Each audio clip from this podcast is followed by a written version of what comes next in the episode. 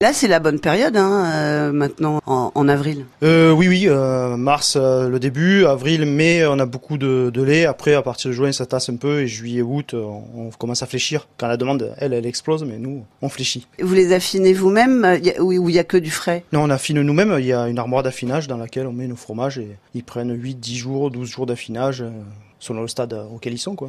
Et vous faites aussi, j'ai vu euh, sur votre site, des fromages avec des herbes dessus. euh. Oui, des aromatisés, effectivement. On a une dizaine de sortes. Euh, sarriette, poivre pour les traditionnels, hein, pétales de rose pour un peu plus exotique, si on peut dire. Et vous fournissez donc euh, des épiceries dans le, dans le coin, d'après ce que m'a dit euh, euh, votre femme Julie Oui, oui, effectivement, on fait mais vraiment en local. hein, Le plus loin, c'est 8 km, quoi. Donc, on va vraiment. euh, c'est Mais ici. citez peut-être les, les- les restaurants ou les endroits où on peut trouver vos fromages. Oui, bah, on a le café de la place à Perne, on a le potager des Halles à Perne, et après, c'est vrai qu'on a euh, côté court un restaurant euh, à Saint-Didier, juste à côté, donc euh, une épicerie euh, aussi euh, à Saint-Didier, Piquet, puis après, un peu plus loin, Carpentras et Malmort aussi. Et puis on peut venir euh, tous les mardis et vendredis acheter ici directement. Tout à fait, ouais, de 17h à 19h, effectivement. Alors on va parler prix, euh, Laurent, si vous voulez bien.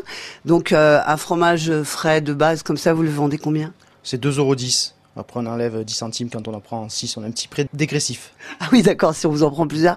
Et alors, bah, donnez-nous des conseils pour les consommer et surtout les conserver, ces, ces fromages. Qu'est-ce que vous préconisez, vous Bon, les conserver, c'est sûr que si vous prenez un frais, vous le laissez dans son emballage, c'est vrai qu'une semaine après, pratiquement, il peut être toujours blanc, on va dire. hein, il est pas... Dans le réfrigérateur, hein Oui, bac, euh, légumes par exemple.